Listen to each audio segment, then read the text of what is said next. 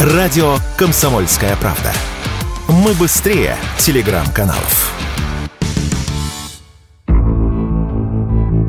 Около 10 случаев менингококковой инфекции выявил Роспотребнадзор у сотрудников распределительного центра онлайн-маркетплейса «Озон» в Екатеринбурге. Известно уже по меньшей мере о двух скончавшихся. Болезнь крайне опасна, и симптомы ее поистине мучительные, рассказывает зрителям YouTube-канала «Профилактика» врач-невропатолог Елена Довгань.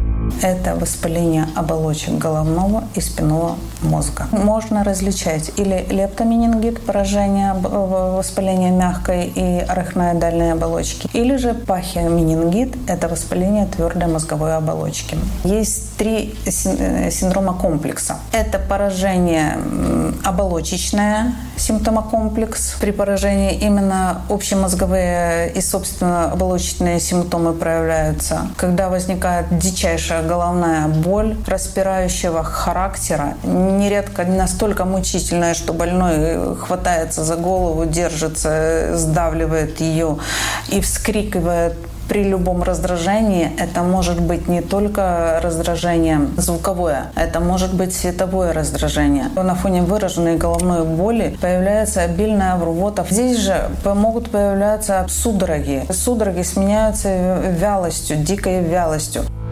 Специалисты Роспотребнадзора определили границы очагов заражения по местам проживания и работы инфицированных, выявили контактировавших с ними. Также они поручили усилить дезинфекцию помещений, организовать медицинский осмотр и лабораторное обследование контактных, а также напомнили, что передается менингококковая инфекция лишь от человека к человеку воздушно-капельным путем, и от посылки получить инфекцию маловероятно, так как возбудитель ее не отличается стойкостью и на поверхности картона, гофрокартона, фанеры и других материалов, из которых изготовлены упаковочные коробки, коробке, он может оставаться жизнеспособным лишь непродолжительное время. Врачи напоминают, с подозрениями на менингит дома лучше не сидеть. Слово невропатологу Елене Довгань.